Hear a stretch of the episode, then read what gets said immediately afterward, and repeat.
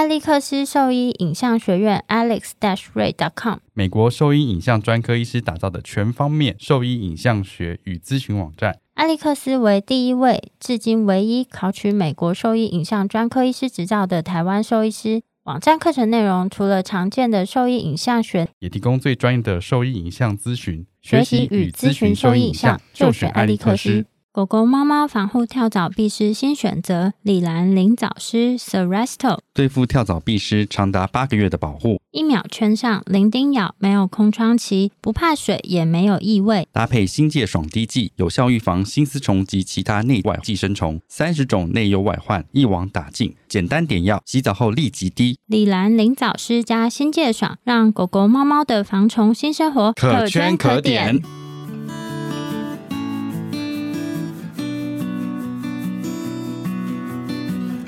您现在收听的是 Wonder Vet Talk 超级好兽医的闲聊时间，我是兽医师萧慧珍，我是兽医师林哲宇 Steven，在这边我们会用轻松谈论的方式带给大家一些简单而正确的小动物相关资讯，也会和大家分享兽医师日常发生的有趣事情。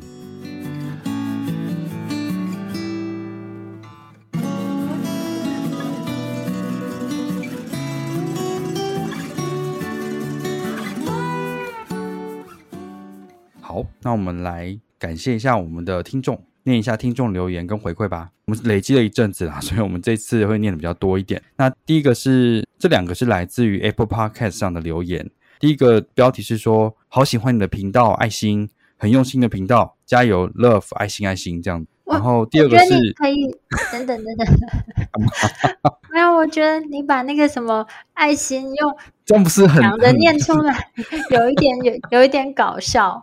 但是这就是一个生动的方式，不是吗？他用了很多方式啊。那我再念第二个，我觉得你表现的非常的好。然后第二个，它的标题是说用心的频道，很棒的小动物知识频道，手指爱心，手指爱心，谢谢你们的用心，这样子。谢谢你的支，两位的支持，我们都收到了。手指爱心是有一个 emoji 可以放吗？它就是那个啊，两只手做的爱心的样子。哦，了解了解。但我不知道那样怎么讲，所以我就说手指爱心。然后再来的话是在我们的网站上，那它有可能是点网站，或是从我们的 podcast 文字或者文章里面，就是点进去，就是请小编喝一杯咖啡。其中一个的话是。库玛因为养的是短吻犬，所以从刘乃杰医师 BOAS 课题连到这里，觉得内容都好专业、好赞，可以获得很多照护宠物的相关知识。谢谢肖医师和林医师两位的用心和分享。By the way，也是伊雅杨医师和吴医师的粉丝。嗯，谢谢你的支持，赶快把我们的资讯传给所有的短吻犬的饲主们。然后另一个的话，留言资讯是叶老师永远的神。是在我们播放叶老师这两集之后留的赞助、嗯、哦，是叶老师的粉丝，应该把这个留言传叶老师。我有把这两集的一些留言，就是截图给叶老师分享。叶老师有什么回应吗？没有，因为有一些家长回的超级快，然后叶老师说内容很多诶、哦、听那么快，对，就听了停不下来啊。那在这边的话是 First Story 这边的听众赞助，然后也有两个留言。第一个是 Milk，Milk 的留言是：谢谢医师们提供的资讯，让我们家的狗狗很有帮助，也很开心，终于邀请到野湾来分享心得，很喜欢每一集的内容哦。谢谢 Milk 的支持。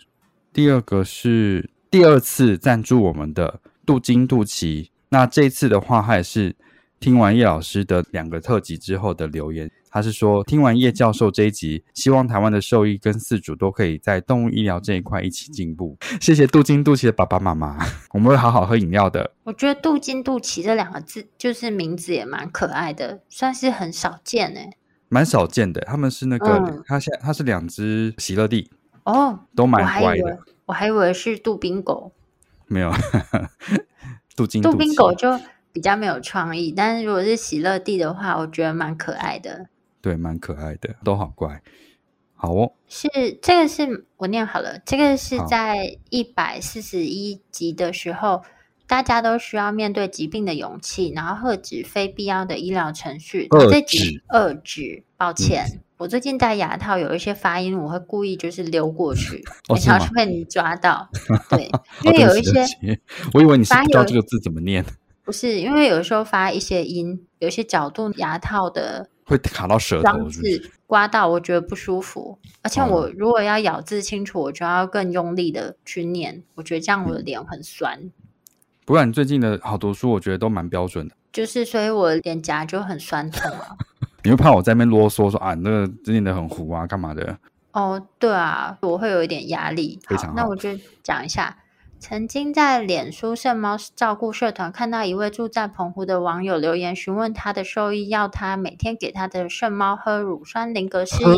喝喝好，这个动词是不是用错了？没有啊，他说喝，然后他说该不会是同一个医师吧？另外应该是天高皇帝远没错。然后萧医师，萧医师，我觉得不会是同一个医师。什么？有时候有一些兽医师的医疗。如出一辙嘛，一样的荒谬，就是超乎我们的想象。好，后面我看不懂啊。其实我也有一点点看不懂。大概就是我们中间可能有在对话，然后是觉得氛围很好笑，然后觉得我很不会聊天。还好吧，我就是故意的，怎么样？有时候就是要创造一些情境啊。如果我们两个就 像平常在讨论病例一样聊天，这谁听得下去？就是要有一些，就是要有一些互动。而且我们现在是远距录音，更需要这一些，又看不到表情。然后又是深夜，有时候真的会蛮……其实我们在录音的时候，我觉得我们讲话速度其实都蛮慢的，但不知道为什么你剪辑完听起来都很快。但其实常常我会把那个啊，赘字都，我会把你的赘字跟你的啊呃都剪掉，所以他看听起来会比较紧凑。呃、你要确定哦，我这一集不剪，你看会有多少呃？不是，有时候我发出那个音，是因为我正想要讲话的时候，你突然讲话了，但是我已经出了一些声，所以就会留了一些音在那边。它会延迟啊，远距会延迟，所以我们通常要等一下。其实我觉得，就以没有看到远距这样子录音，算是就是我觉得听其实听不太出来。就算你没有剪辑的，我们也听不太出来这是一个远距在录音的状况。我自己觉得啦。你有听吗？我有听啊，嗯，因为你现在现在我的工作就是要写那个，所以我会听。你要写哦？你要写什么？写重点啊。对啊，没错，我就是为了故意让你写重点。因为有时候我觉得在听到自己的声音，感觉是有一点奇怪。哎，有些人好像是没有办法一直听自己的声音，哎，我就没办法啊。然后我是因为我在剪辑，所以我会听，然后同时我会回放，然后再听我的声音。我老婆就说：“你好奇怪，你一直听自己的声音干什么？” 我是没有不太能听，就是一直听自己声音，我觉得很奇怪，会有点别扭。我是我是还好啦，我是觉得我的声音是蛮好听的。不是好听不好听，就是一个别扭。哦，好。其实，那谢谢大家的留言跟赞助，我们的留言就先念到这边。你看，如果就是刚这个东西，就把它剪进去，它就会变成同时要讲话，是不是？好，我先一样，就跟之前一样，我想要问你几个情境啦，就是因为我最近在国外的网站上，我看到几个，嗯，我觉得值得拿出来稍微分享一下的病例。不是非常罕见的案例啦，但是这个事情我觉得在各个地方都有可能会发生，所以想说拿出来提醒大家一下。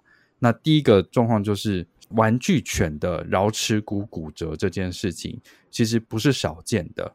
那这个发生之后，是不是只有手术一途？那在我看到这个案例里面的话，它是用包扎的方式去执行这个医疗的。我讲一下它的背景好了，它是一只 Toy Breed 的 Poodle。橈尺骨骨折之后，因为他的预算有限，所以在那边的情况下，帮他做了包扎去做骨折的治疗。那这个狗狗的话，它是未成年的幼犬，所以它进行了像这样的包扎方式。但是在这个整个医疗的过程中，发生了一件事情，就是他在包完之后去检查他的手包扎那个位置的时候，那个肢体就是变黑了，好像没有什么血循。去剪他那边的指甲不会流血，然后去去按他的手，好像都不会有任何疼痛不舒服的反应，就是没有痛觉的感觉。这时候他们就是把包扎拿掉之后，开始让他做高压氧，高压氧之后也是没有任何反应，所以最后这个手就是截肢收场这样子。然后那个狗狗其实还很就是年幼嘛，是幼犬，所以它就是永久的少掉了这个手。那你觉得像这样的案例，是不是有几个部分可以去做一些检讨或探讨的？嗯，第一个是之前我们就有分享过桡尺骨骨折，就尤其是在这种玩具犬，为什么它是特别更需要去进行骨板的内固定这样子的方式？之前就有讲过，因为它。的体型的关系，然后尤其特别在这种玩具犬种，他们在桡尺骨这样子的骨头血循比较差，软组织包覆也比较少，嗯、所以他们对于这样子的受伤，在进行固定之后，他们的愈合，你说即使是在用内固定的固定，它的愈合都没有这么容易或理想了。对。更何况是用更不稳定的固定方式，因为这是主要是跟家长讲，所以我们尽可能的讲简单一点。然后我们也有曾经提到过，就是说桡尺骨折骨折，在某一些病例的情况下是可以选择包扎，但是这个病例的选择，它需要符合非常非常多的要件。当然不是说这种骨折它就只能一定做内固定的固定方式，但是它要符合这些要件，它才能进行包扎这样子的处置方式。所以你要对这一些条件非常熟悉，你才有办法筛选出适合这个治疗方案的病患，然后才能达到比较理想的治疗结果。对，然后另外呢，就把一个统计数据跟大家分享一下。就是如果是这样子的桡尺骨骨折，进行非手术的治疗，就像刚刚包扎，就是属于非手术的治疗，嗯、它的成功率很低以外，它的并发症的发生率是相当高。那跟大家分享一个数字，就统计来讲，它的并发症发生率是百分之六十三到百分之八十七。我一定要讲那句话，已经到百分之八十七，不能再高了。没错，都已经这样子了。你看百分之八十七，并发症超高的。就是如果四舍五入的话，几乎是到就是九成哎，这是超级可怕里面只有一只会成功的事情，你真的要赌这是一只吗？然后它的并发症，是已经是选过的病例，都是这样子了。那如果你不知道这些条件，而去用这样的方式去做治疗，它的成功率当然是更低，并发症当然是更高。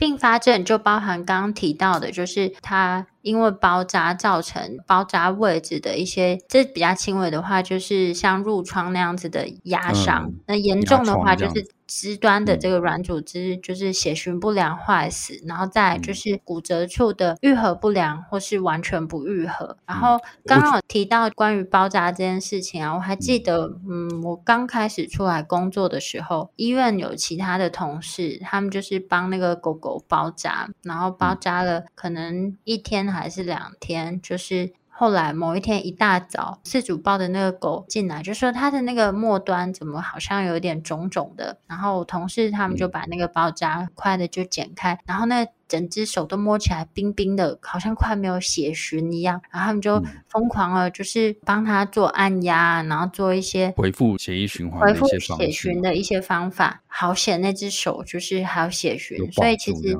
对啊。因为包扎这件事情看起来好像很简单，就把东西好像缠上去，但是其实它是有很多细节需要去注意的。嗯、特别是如果你是一个新手，对于这个包扎的轻重没有办法拿捏得很好，这个情形更可能发生。绝对不要自己一个人去处理这件事情，有可能会造成难以挽回的后果。我觉得这分两个层面去讲哦。第一个是对象是，我们现在讲兽医师好了。如果你今天对你的包扎技巧，包扎这件事情没有这么熟悉的话，我觉得你不要轻易尝试去做这件事情，因为你有可能会让这个状况更糟糕。然后针对主人的话，假设你的兽医师已经选择了这件事情，而且那表示的话对这件事情原则上是很熟悉的，所以你不要自己再去加工你的包扎，明白吗？很多时候造成这个结果，双方其实都是有责任的。因为我就遇过两个情况嘛，有一个情况就是主人带回家之后，他觉得这个包扎，哎呦，好像不够紧，万一又掉了，我是不是要带回去再重包？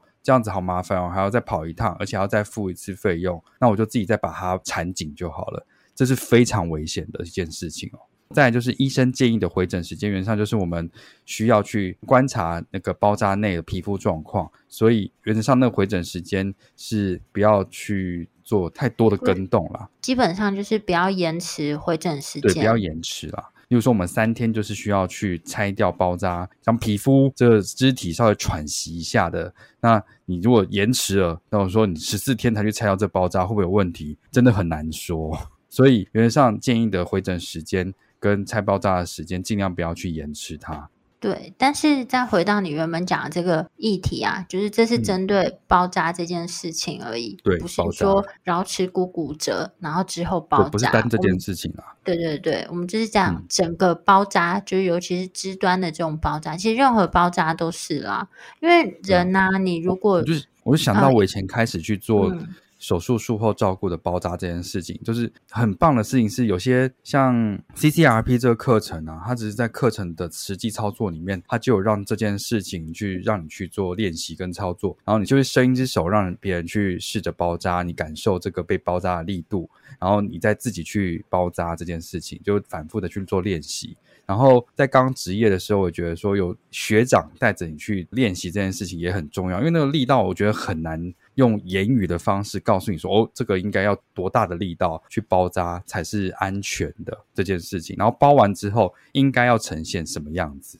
然后就是我们在包扎后。怎么样去评估这个肢体的状况？然后怎么样教家长在家里面去评估是不是要回去拆包扎或什么样的情况？这也是蛮重要。我记得以前我们在做骨科手术，有一些在术后包扎的时候，李医师就会在旁边一直跟我们强调这个包扎的技巧。嗯因为这个看起来基本，但是就像刚刚提到，它需要很多的练习，才有办法包成一个好的包扎。一个就是力道不要过强，然后另外一个就是不要太松。嗯、因为有一些人他们包的很松，那根本狗狗都还没有离开医院，就在门口甩掉了。对对对，但但这个就相对安全啦，但是可能没有办法达到你想要的固定效果，就无效的包扎，是一个无效的包扎这样子。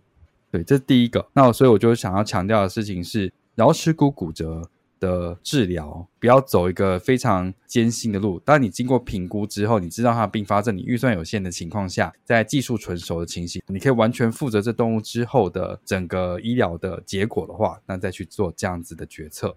刚才的一个前提就是病患的选择就非常重要啦，嗯、并不是对方知情这个结果就可以选择这样的医疗，并不能说如果这个橈尺骨骨折。它已经是错位很严重，甚至他可能是有穿破皮肤这样子的情况。然后，纵然家长的经济预算有限，他说啊，我就没钱啊，但你还是要把正确医疗该怎么做，让对方知道，而不是、嗯、哦，因为对方没钱，我就只给他包扎这个选项。我觉得这样、就是、知情啊，他应该要知道他有什么选择。没错。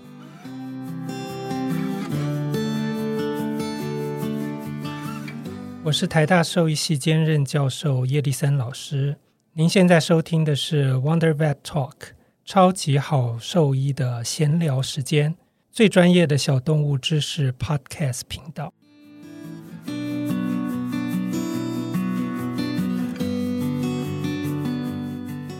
第二个案例是这样子哦，也是桡尺骨骨折这件事情，但是他的这个个案的。看起来它的年纪是非常，就是从这边叙述可以看出来，这个狗狗的年纪是至少十五岁以上，然后也是有桡尺骨骨折这件事情发生了。它有比较多的共病症的问题，所以它非常排斥去做侵入性或麻醉治疗的这件事情。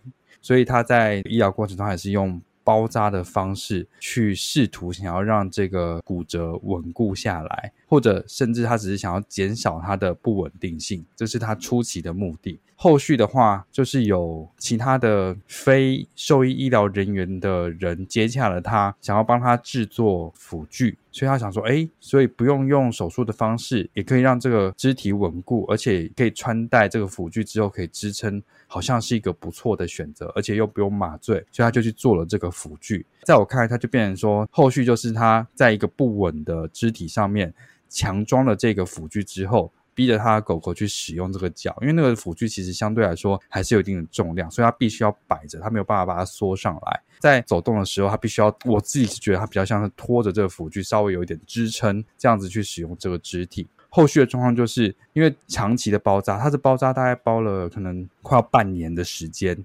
那这骨头都是没有愈合的，因为它就是不会愈合啊。它这个骨头已经是 non-union 了，所以它就是不愈合。然后用这个方式一直想要让它持续的使用这只脚，现在目前看到那个上面的问题，就是已经都有压疮出现了，然后他还是持续的在用包扎跟辅具这件事情，让他这个脚看似好像在使用。那你觉得像这样的案例有什么样的想法，或者是你觉得如果是你的话，你会怎么样去做选择？在哪一个时间点？在我已经看到他这样子，还是在一开始？在，例如说刚开始的时候好了。刚开始我一定是选择就比较好照顾的内固定的方式去做啊，因为那才是对，嗯、对啊，就是。所以如果他的麻醉部分是许可的情况下，还是会建议内固定的手术方式嘛，对不对？原则上，基本上我们会把是没有这样的一句话，但是通常就是熟知桡尺骨骨折，嗯、特别是玩具犬桡尺骨骨折的医师，应该都会是这样认为，就是他们的 gold standard 就是内固定，而不是。这是第一个时间点嘛，对不对？那对第二个状况是，如果他就是已经不手术，而且他包了一阵子是 non-union 的情形的话。接下来他你会怎么样去做建议呢？看他 non-union 的程度到多严重。他就是、嗯、那边就是一个假关节喽。因为我看到的那个，就是、比如说那那个文那个图片之类，他也是用有点类似，一开始也是用那种夹板的方式，让这个 non-union 位置相对看起来比较稳定。是期望他持续的去用这只脚去做支撑，这样子，我就觉得有点偏执哎、欸。就这件事情对我来说，它已经是 non-union 没有办法负重的一个肢体，为什么一定要逼他一直使用这只脚？我就不太明白。嗯。就是如果是 non-union，但是是一个假关节，然后里面的骨质看起来，因为你知道有些 non-union，它那个骨头就会变得很细细的，完全，嗯，就是它在断端的位置看起来就会很细细，好像都没有什么骨质。如果它是我们之前接触过，它还有外科手术可能，然后可以做一些 bone graft 啊那些帮助这个地方愈合的话，外科手术还是会是我们比较优先的选择。但是像包扎，他现在就是他不考虑做。做任何手术，不考虑做任何手术，那包扎跟辅具也不会是我建议的选项。嗯、对啊，就像刚刚提到的，觉得。他这只脚基本上就是不会用，你只是用一个东西把它拖着，让它在那边撑。只是人类视觉上看起来它会使用，但实际上它没有在用。英雄所见略同，这就有点像我们常常看那个。网站上会分享，就是做一些辅具义肢的照片或是影片，我们都会仔细去看。第一个是这只狗，它到底有没有真的缺乏这个断肢？因为我们有时候在看那个轮椅的 demo 的照片啊，或者影片，就我们就发现，其实很多在 demo 那些动物，它是正常，四肢完整，对，四肢完整，它是完全可以负重的。然后第二个的话，就是我们会看说，这个它是影片还是单纯一张照片？因为有一些。情况下，它那个辅具放上去，可能只能摆拍，不能，它没有真正的 就是实用性的功能在。所以，对我们来说，就像一个外表很漂亮的蛋糕，但是很难吃这样子。我觉得就是一个摆拍的道具。然后刚刚提到的那个辅具，这个病例中的辅具，它也是属于这样子的功能而已，其实没有办法对这个病患，的确像这样的功能，没有办法真的对它有非常生活品质啊，或什么。基本就没有帮助啊。对，我我觉得我在看到这个病，我觉得我在思考的事情是，他都已经断成这样子了，你没有要帮他做固定，你为什么要逼他一直使用这只脚？这是我没有办法理解的事情。就很像你今天你腿断了，然后我不让你治疗，我就赶快去踩啊，我帮你把它那个用夹板夹起来，你现在用这只脚赶快去做支撑，你跑给我看这样子，我就是要看你会用这只脚，感觉那个狗狗。狗狗心灵上好像受到很大的创伤，他可能 他可能没有这样觉得，但是他就是那脚会被一直处理成这样。然后我觉得前期我的想法是，如果它的包扎都很 OK，没有这些并发症的话，就算了。他现在看起来后期的照片是已经有褥疮、压疮产生了，他还是持续的想要去做这件事情。提供这个建议的辅具厂商就说：“那我们来就是 modify 他的辅具，看能不能减少这件事情发生。”我觉得他把它当成一个实验品，一直在做这件事情。那我觉得就是他没有真的思考这个动物真的需要这样子吗？他只是希望，嗯，怎么讲？我的想法是，甚至你现在只是用一个前轮的轮椅，都会比你用那个辅具好，就是你比较不会有这些问题。我觉得刚刚这样听起来，就是他只是想要他视觉上就是看起来。我觉得另一个比好像还有这只脚这样子，对对对，好像还有这只脚，这只脚好像好像会用这种感觉。因为我在想主人的心态啦，如果今天是小吉发生这件事情，真的没有办法救这个手，没办法做任何手术了，他就是没办法支撑，他这样甩来甩去，我会觉得他不用这只脚，我也是很 OK，就是不要逼他去用这只脚，我让他缩起来，他都没关系，至少他的肢体不会因为这样子有任何伤口、疼痛、不舒服，我这样我觉得就 OK 了。可是你是兽医师啊，而且你有就是像像而且我是一个很聪明的兽医师。不是，是因为我们有相关的医疗背景。对啊，可是那我就觉得他的一个是他的咨询的对象，他不是一个专业的医疗人员，然后他是接受他这样子的建议，这件事情我是没办法理解。然后再就是那个包扎这件事情，他应该还是有自己的兽医师在帮他做这件事情。那我觉得他的兽医师应该要提供一些相关的意见给他，让他不要再折磨这个动物了。对，没错，我觉得就是我不知道要下什么 comment 比较理想哎、欸，我想想哦、嗯。那你刚刚不觉得就是说，如果今天是你的 case 的话，你会劝他就是不要再做这件事情嘛，对不对？当然啊，因为我们那你会用什么方式劝他？因为我刚刚想到的就是，我只是用同理的方式说，如果今天是我的狗狗的话，我不会让它继续这样做，而且它是不舒服的，就有点像用人同理的方式说，今天是你的腿的状况是这样子。你还会一直逼自己去用它吗？其实不太知道这个事主对于这个状况他到底了解多少，或是他心态是怎么样？对啊，不太知道他的心态是怎么样，或是他其实是全盘信任这个兽医师以及兽医师推荐给他的辅具厂商，而他去做了这样的治疗。哦，那个辅具厂商看起来是自己接洽，他不是推荐的。但是也是在兽医师知情的情况下合并一起做了这个处置，主人执意要做这件事情嘛。我觉得刚刚那个同理的方式是还不错，我没有想法，因为我觉得就是不是很确定这个家长是怎么想的，因为有的时候就是他真的不了解这个情况到底是怎么样，或是就是兽医师跟他提供的资讯跟我们所想的完全不一样，他也许跟他讲说，因为你知道有些人车祸之后，就算这个地方疼痛，但还是会去逼他去复健，可能他是用这样的方式去跟他讲，但是。他可能完全误会了这个情况，嗯、因为车祸手术后去进行复健，或是他有时候没有愈合的很理想，那个情况下去做复健，他都是因为有疾病，某一些疾病的前提，他已经恢复到什么样的程度，复健是让他这个恢复的速度增快而去做的这件事情。可是，在这个情况下，辅具并不是完全没有这样子的功能性存在，所以我不确定他们是不是用这样子的说法去建议他。那如果是主人执意做这件事的情况，你会拒绝再继续帮他做包扎这件事吗？我会拒绝啊，我会说这就是在折磨这只动物啊。应该会试着要拒绝他，让他打消继续做这件事情的念头。我对某一些明显造成动物不适的医疗，我是直接拒绝的。我就说我没有办法做这样子的事情。嗯，没错，我没有办法管别人，但我可以主导我自己。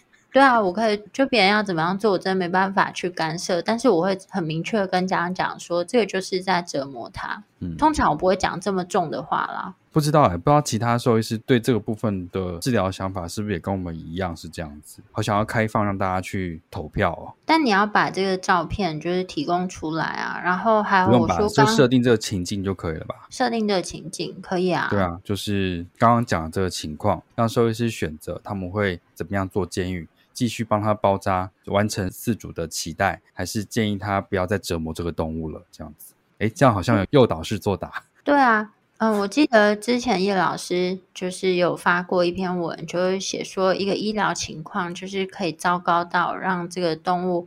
是如此的 suffer，他就有感而发，就原本是一个很简单的程序就可以完成，对我们来讲是简单的程序就可以治疗好这个动物，但最后他就做了很多很进阶的医疗，但是对这个动物完全没有帮助，然后最后让这个动物是非常痛苦的。其实我们在临床上很多时候都是蛮容易看到类似的情形，可是你知道刚出来的时候，我都会觉得说很无助，因为会觉得说为什么学校老师好像都没有针对像。类似这种情况出来发生或说些事情，但我们在一般临床上就是有看到这些事情一再发生。希望下一个十年的时候，台湾会有更明确的一些专科医师的制度啊。我觉得当有专科医师的制度存在的时候，有专科医师存在的时候，大家就会知道说怎么样才是比较正规的医疗。因为如果你今天没有一个这样子的制度在，每个人可能都上了一些课程，就说自己是某一个专科。这样就没有办法去区分它的优劣性。嗯，我以前是觉得，因为你 nobody 讲话没有力量，嗯，可是学校老师他们讲话是有力量的，大家是会呃比较能够被遏制，或者是。被劝导不要去进行这件事情，那我觉得他们是最有资格，而且最应该去宣导这样子的观念的。所以叶老师来上我们的节目，跟大家说，对啊，希望老师可以再来喽。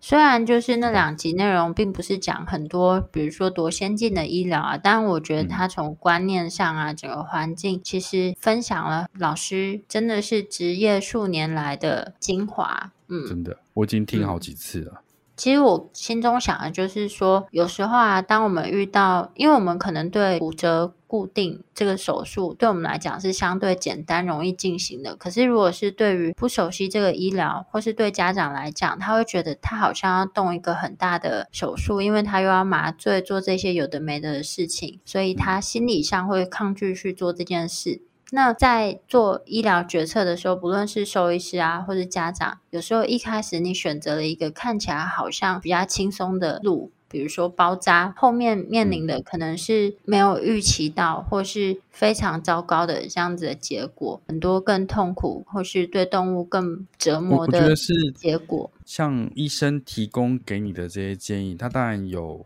我我觉得我会把这些就是最后他可能产生的结果都跟他分析过，然后我会跟他说，我建议怎么做比较理想。可是这个他必须要能够去理解啊，就我们用尽可能方式，我们可以多次讨论都没有关系，但你要能够去理解这件事情，才能够让我帮助你去选择一个比较对他最好的一个方式去处理这个疾病。对啊，我觉得任何疾病都是啊，就回归到就是大家看病啊。的一个重点就是沟通，其实是很重要的一环。沟通，就老师跟我们讲的，嗯，沟通这件事情是非常重要的。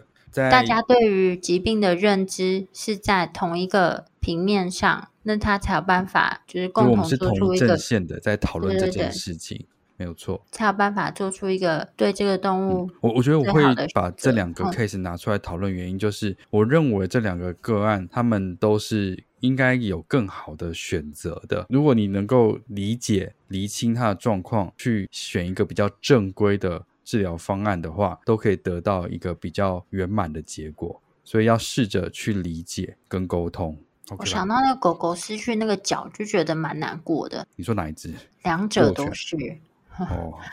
我觉得看那个，听你讲那个，就是用辅具的那只脚，感觉也是很不妙了。而且他花了很多时间、金钱、精力，在让他维持看起来好像有用这只脚。那我是觉得他把这些精力、资源跟钱花在让他比较舒服或吃好一点，我觉得都更理想。对我来说啦。就今天再跟大家分享一下关于玩具犬的骨折，以及我们在临床上常进行的包扎可能会发生的一些情况。然后，如果说对我们分享的这些内容有兴趣的话，其实在之前的集数也都有提到，可以再回去搜寻出来收听。然后，或是我们在网站上有 Excel 表，也有帮大家整理的一些重点。那你真的找不到那集，可以去搜寻看看。那在更前面的没有完全整理出来，但希望这个可以帮助到大家。如果说对我们分享的内容有兴趣的话，就可以上我们的网站，我们的网址是 triple w 那 wondervet dot com dot tw，或是 Google FB。搜寻 Wonder Vet 超级好，所以都可以找到我们哦。喜欢我们的内容，也可以点选 Apple Podcast 上连结，请我们喝杯饮料哦。那今天节目先到这边喽，大家拜拜，拜拜。